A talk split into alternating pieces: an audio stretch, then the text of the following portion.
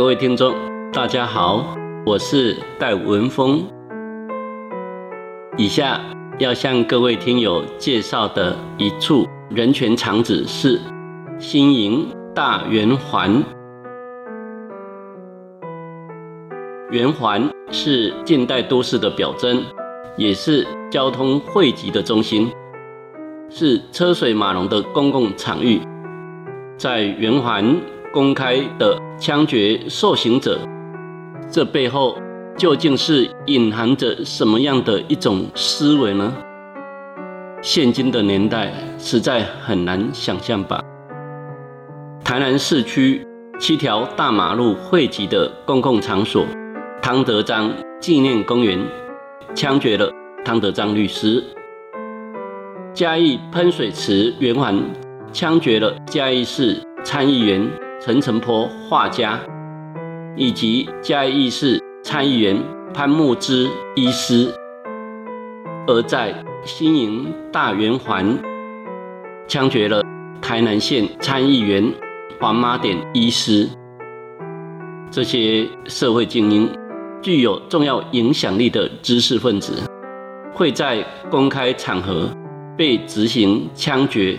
除了意在羞辱当事者之外，更重要的是让社会群众产生畏惧，用以警告异议分子将可能遭到如此凄惨下场。当时的华马典医师就是被当局视为台南县暴乱首要分子，并冠以意图颠覆政府的罪名。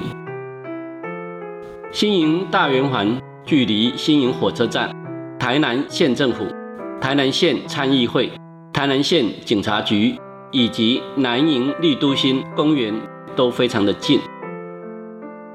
以圆环为中心，除了博爱街、中山路一百四十五巷这两条小街道以外，另外还有四条大马路。走中山路往东五十公尺，可以到达台南市警察局新营分局；再往东四百公尺，可以到达火车站。走中正路往北五十公尺，可以到台南县警察局，也就是当今的台南市警察局。再往北两百公尺。可以到达南营绿都新，继续由中正路再往北两百公尺，可以到达明治路的旧台南县政府；而由圆环另一边的中山路往西两百公尺，可以到达复兴路跟延平路。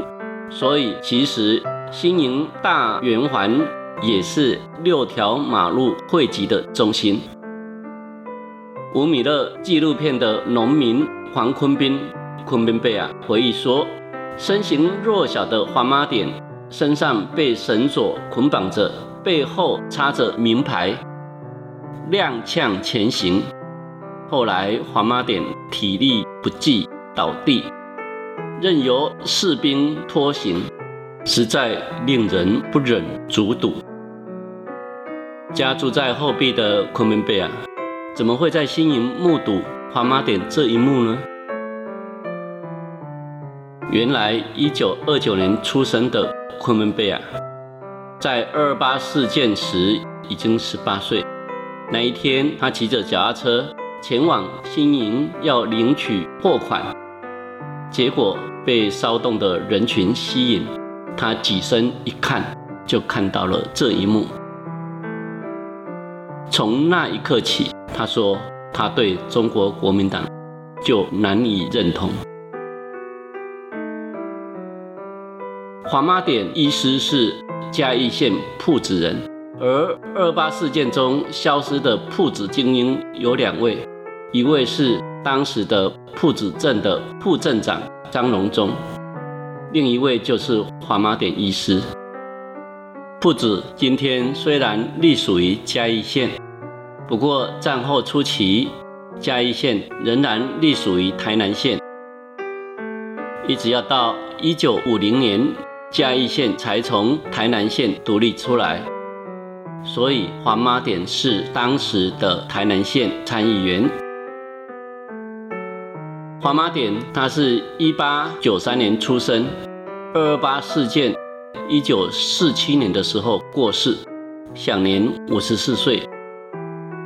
二十岁的时候，他就从台湾总督府医学校，也就是今天的台湾大学医学院毕业，然后返乡开设医院，并且担任嘉义厅的疟疾防治工作。二十七岁时就被派任为铺子街长，也就是当今的所谓的铺子镇长。二十九岁被任命为台南州协议会的议员，任内他对于自来水道系统、铺子街一场、铺子小学校、铺子女子工学校等新建还有改善呢，获得地方的好评。至今，铺子人仍然非常怀念黄妈点医师的贡献，所以铺子市的市徽水稻头图案追得头的图案，就是纪念一九三四年黄妈点兴建水稻、改善铺子水质以及公共卫生的贡献。战后，黄妈点经营嘉义客运。并担任台南县商会理事长，也当选了台南县参议员。一九四七年二二八事件爆发，三月二日，县长严国清邀请参议员士绅开会，而自己却在三月三日就逃到阿里山，并未出席会议。三月四日，因为县长潜逃。迟迟未回来参加会议，县参议会决议撤销县长，并票选黄妈点为县长。混乱期间，黄妈点公开呼吁青年不要贸然涉入冲突事件，并向当时铺子的武装青年劝说，要他们交出武器。没有想到，三月十六日，黄妈点儿子黄清怀。被抓。三月二十一日，黄妈点前往营救。后来，黄清怀虽被释放，但自己却被关在铺子分局，并遭到严厉刑求。四月二十二日上午十一点五十分，黄妈点在新营大圆环公然被枪决。当天下午。由儿子黄清怀领回尸体。当局选择十一点五十分枪决，与帝制时期的中国处决重大刑犯会故意选在午时三刻一样。所谓的午时，就是上午十一点到下午一点，一个时辰分作八刻。每十五分钟一刻，所以午时三刻就是十一点四十五分。之所以选择午时或者是午时三刻，是因为古代阴阳学家认为这个时候阳气最盛，阴气最衰。处决之后，阴气会及时消散，目的就是要受刑者连鬼也做不成，永不得超生。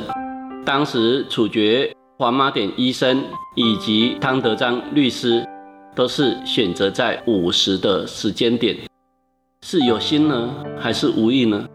我无法具下判断。当你有机会来到热闹依旧的新营大圆环，虽然不一定会像昆明贝尔那样响起当年的枪声，但是偶尔你是否？会想起一九四七年四月二十二日五时三刻，躺在圆环的枪下亡魂，铺子精英黄妈点医师呢？以上。